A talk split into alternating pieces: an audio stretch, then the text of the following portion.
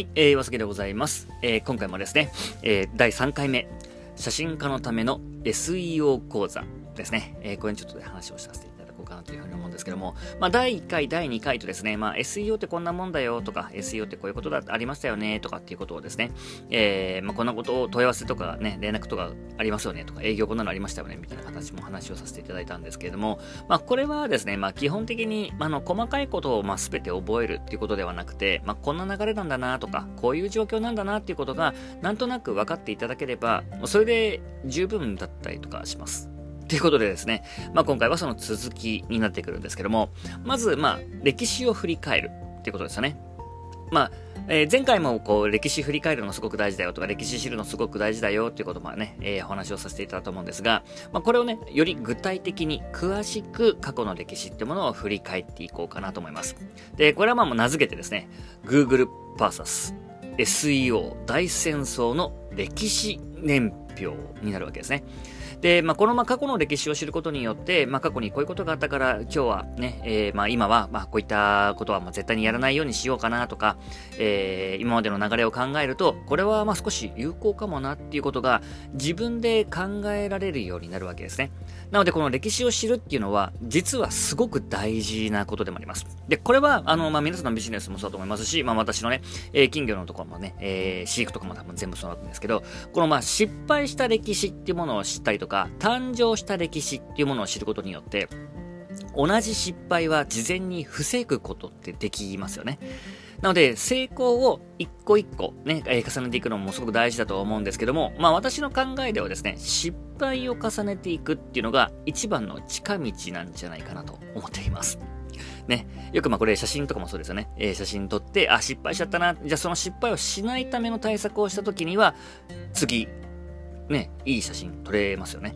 っていうふうに失敗を理解する。これがすごく大事だと思います。で、まあ今回はその歴史からちょっと話をしていこうかなと思うんですが、まあ前にもね、お話しさせていただいた通りですね、まあ私はまあ2006年頃から、まあ約まあ15年ぐらいかな、えー、ななるんですけども、まあ SEO というものをずっとやってきています。で、まあ私の解釈だと、この大戦争の歴史っていうものは、6期に分かれるんですね。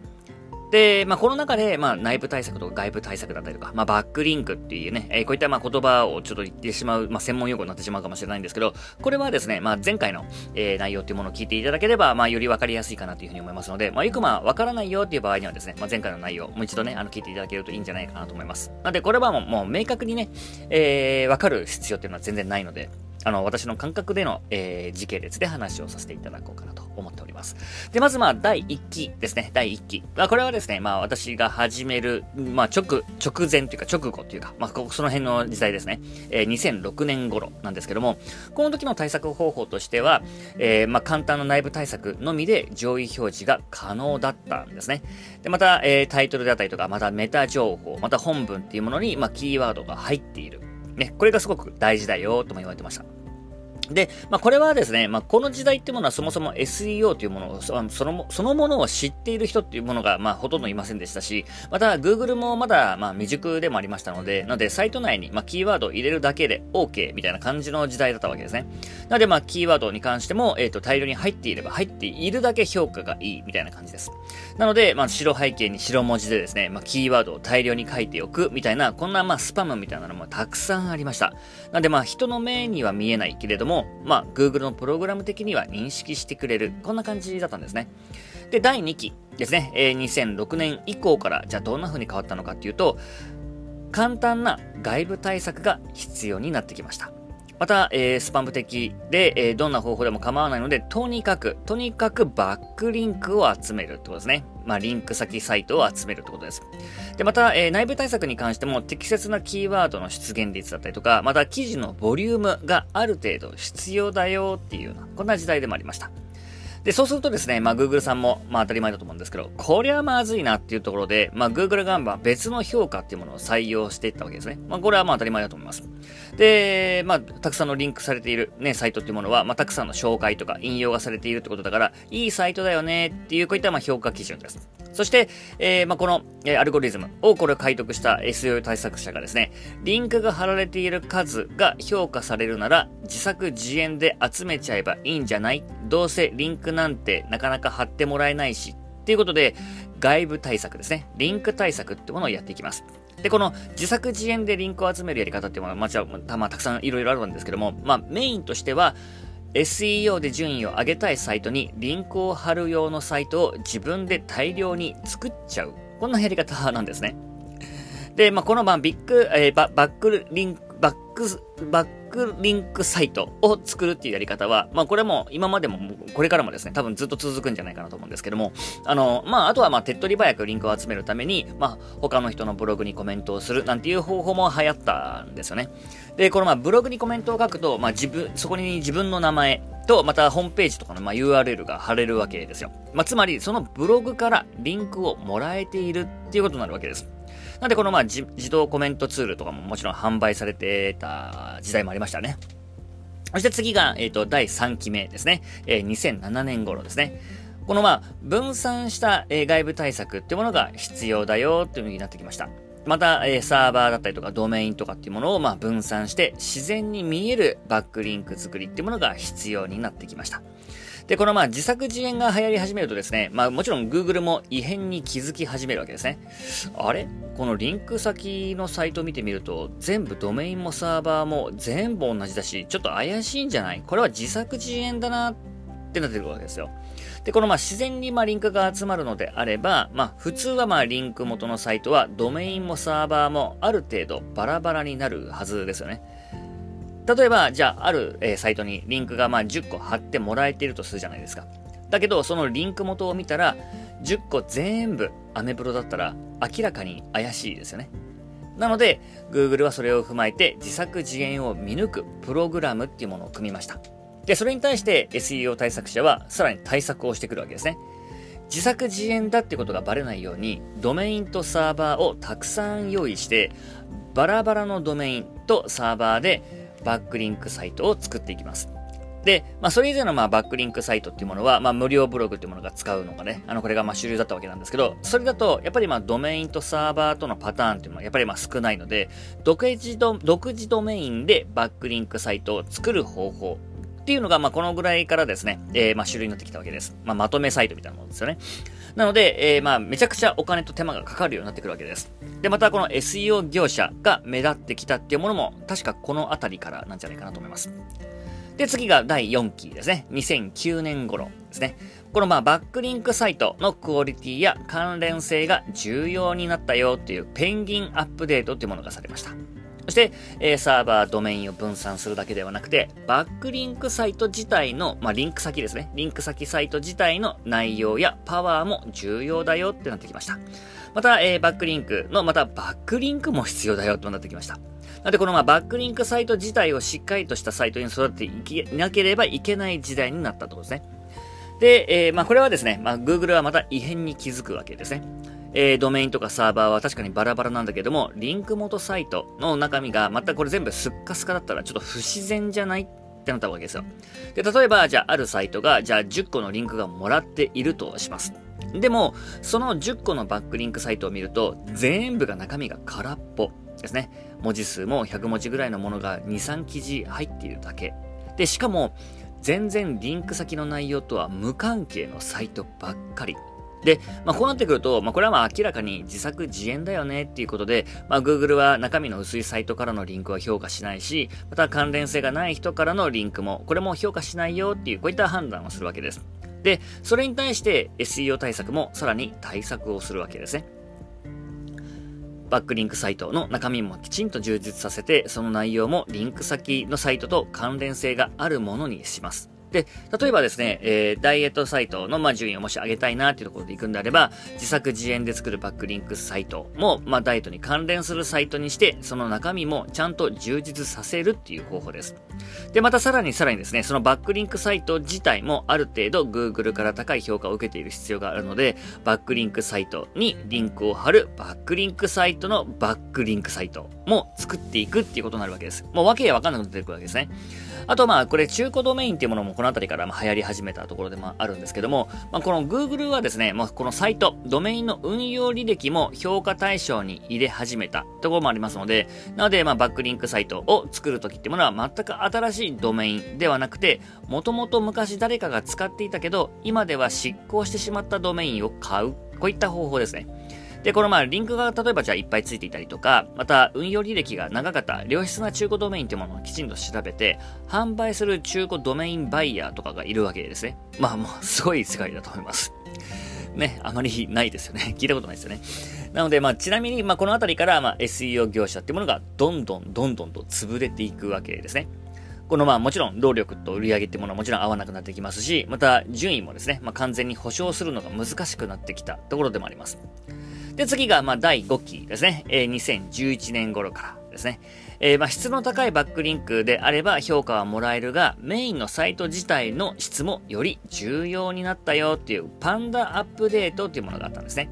で、まあ、このあたりから、まあ、Google のバックリンクに対する、まあ、アルゴリズムの大枠ってものがかなりこれ固まってきてですね、大きな変化ってものがなくなってきたんですね。で、そして、まあ、順位を上げたいサイト自体の、まあ、中身の充実度ですね、えー、内容ですかね。こういったものも、えっ、ー、と、問われるようになってきました。で、まあ、もちろんですね、以前からもある程度は大事ではあったんですけども、それがさらに厳しくなったっていうような感じですね。そして、えー、第6期、まあ、2016年頃からなんですけども、中途半端な自作自演のリンク対策は、ほぼほぼ無効になったわけです。これはまあなんでかって言ったら、まあ、利息が大きいからですよね。また、えー、超高品質なバックリンクサイトを作っていた有料 SEO 会社ですら、バックリンクを送らなくなってきているっていうのもあります。で、また、えー、ユーザーを満足させる徹底的な高品質なサイトの作成が必要になってきました。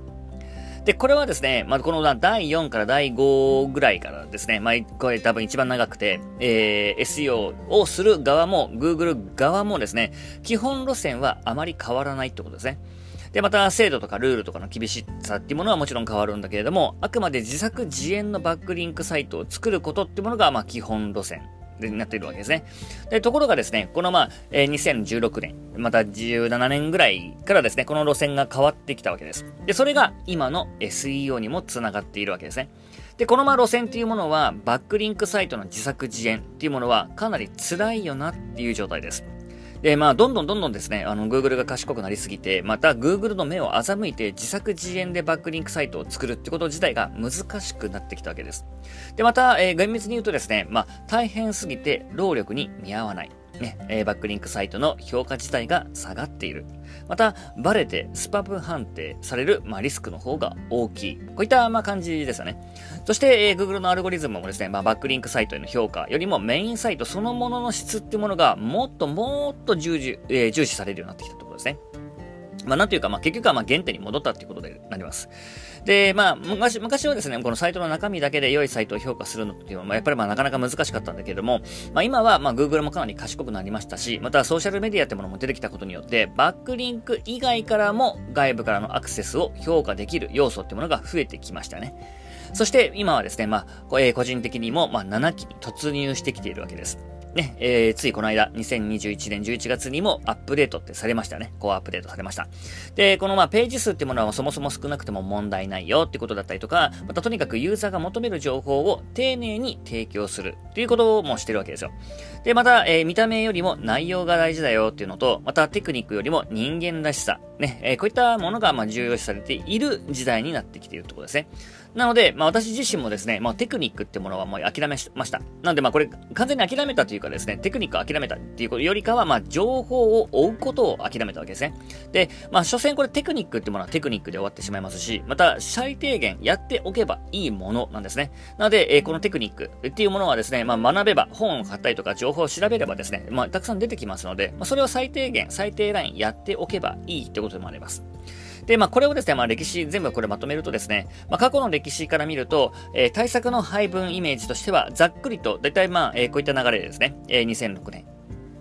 えー、2000、えー、6年から11年か、11年ぐらい。また11年からまあ16年。また16年からまあ現在までにような形ですね。なのでこれはまあ年代だったりとかまあ数値ってものは覚えなくてもいいので、なのでまあ流れだけね、なんとなく覚えていただければいいのかなと思います。まあつまり今の時代は特にこの内部対策が大事ですよってことです。ただ、この今、えー、今までの、えっ、ー、と、2006年までとか、またそこからですね、2006年からですね、えー、この、まあ、2006年から16年までの間のところでは、もうこの内部対策っていう意味も少しずつこれ変わってきているわけですね。で、まあ、今の時代っていうものは、もうほぼほぼ効果がない SEO になってきてるわけです。で、まあ、前回の復習になってくるわけなんですけど、内部対策っていうものは、こういうものでしたよね。えー、狙ったキーワードの出現率、そして、えー、タイトルとか、サイト情報の書き方であるとか、プログラム言語の正確さ、表示速度、ユーザビリティ、使いやすさですね。また、えー、ホームページ、ドメインの、えーと、運用歴。また、サイトのボリューム、ページの数やコンテンツの数です。また、えー、読み手の満足度ですね。まあ、めちゃくちゃたくさんの要素で機械的に判断をしているってことですね。こういったものが、まあ、えー、内部的、内内部対策ってことでした。で、えー、まあ、昔の、えー、SEO でじ、えー、重要視された、まあ、重視されていた、えー、内部対策ってものは、この前半の部分ですね。まあ、よく、まあ、この SEO についてのブログとかの記事ではよく書いてある内容ですね。キーワードを入れて、ちゃんとタイトル書きましょうね、だったりとか、またキーワードにもきちんとね、えキーワードってものを5個入れて、えー、きちんと書きましょうね、みたいなことも、えー、言われてるわけなんですけど、これは特に、まあ、別に間違いでもないんですよ。嘘でもないわけです。ただ、覚えておいていただきたいのは、今の時代はたったそれだけで順位が上げるっていうことはかなり難しいよってことなんです。で、まあ、これまでね、あの、説明させていただいた、まあ、歴史っていうものをですね、まあ、見ていただければわかる通りですね、まあ、これだけで上がるなんていうものは、もう何年も前に終わってるんですね。例えばそれが仮にですね、あなたのビジネスで、まあ、ライバルが0人とかなのであれば、まあ、少しはね、順位が上がるかもしれないんだけれども、まあ、これらのね、えー、まあこ、これらというか、まあ、今までのね、このサービスで、まあ、ウェブの時代っていうものはですね、あの、やっていることが当たり前、そんなことやってんのが当たり前だよっていう、こういった大前提です。なので、まあ、これはですね、まあ、お見合いパーティーとかで、まあ、考えてみていただけるとより分かりやすいかなと思うんですが、例えば、えー、綺麗な服装を着ましょうとか、ね、えー、爪は切っていきましょうとか、また、靴も見られてますよ、ね、アクセサリー類も見られてますよっていうのもありますよね。で、これっていうのは別に嘘でもないですし、まあ必要なことなんだけれども、ただそれだけでは持てるわけじゃないんですよね。このまあ順位を争うためのスタートラインに立っただけ、こういったまあイメージだと思います。なので、この今の時代に必要な対策ってものはじゃあ何なのかっていうと、じゃあこれからのね、えー、SEO ってもので、えー、私たちは何をしなければいけないのか、何をやる必要があるのかっていうと、これも後半部分なんですね。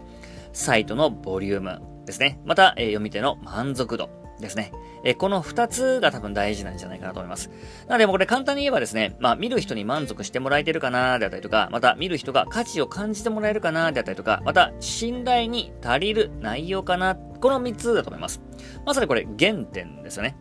なんで、えー、まあ、機械対策っていうものから人間対策の時代になってきたってことです。なんで、これ一言で言うと、もう本当にこういうことなんですね。機械対策から人間対策へってことです。まあ、今まで私たちはですね、まあ、Google のプログラムっていうものに相手に、それを相手に対策をずっとしてきました。でも、今の時代は違ってきているわけですよ。Google は本当の意味で読み手の満足度、をこれ最大限に評価するようになってきました。まあ、つまり、私たちがやらなければいけないことっていうものは、Google のプログラムに対して小手先のテクニックに頼るんではなくて、読んでくれる人の満足度をいかに上げるか。これが大事になってくるわけですね。つまりこれって人間対策ですよ。なので、まあこれを考えると、絶対なんていうのがないんですよね。えー、人の満足度っていうものをデジタルに分けることももちろんできませんし、断言っていうものももちろん不可能ですよね。また、えー、SEO 業者に頼る必要もなくなってきます。えー、これはですね、えー、あなたの見込み客を満足させる記事ってものはあなたにしか書くことはできないからです。また、えー、従来の小手先のテクニックだったりとか、また、えー、知識だったりとか、こういったものってものは必要ないよってことです。その評価の重要度ってものはかなり落ちてきてるからですね。っていうことが、よーく分かっていただけたんじゃないかなというふうに思います。で、まあ、すごくね、あの、ごく普通の結論に戻ってくるわけなんですけど、お客さん、読み手の満足度っていうものの、えー、そこをですね、まあ、しっかりと考えていただいて、大変なんだけれども、地道に頑張って、ホームページを作っていく人間が勝つよってことです。まあ、これはこれでもちろん大変ではあるんですけども、小手先のテクニックではなくて、ちゃんと考えて、ちゃんとやった人が評価されるんであれば、まあ、いい時代だと思っています。私はですね。まあ、ちなみにこのまあ SEO というものをやっていくと、まあ、検索結果の順位が上がるだけではなくて、その他にも素晴らしいメリットっていうものがめちゃくちゃたくさんあるんですよ。で、このまあメリットっていうものをしっかりとね、考えたら、まあ、検索結果の順位なんてどうでもいいかなぐらいに私は思ってます。なので、まあ、この続きはですね、また、えっ、ー、と、次回お話をさせていただこうかなというふうに思っておりますので、ぜひ、何かのね、参考になればいいかなというふうに思います。今回も、長らく聞いていただきまして、誠にありがとうございました。ではまた。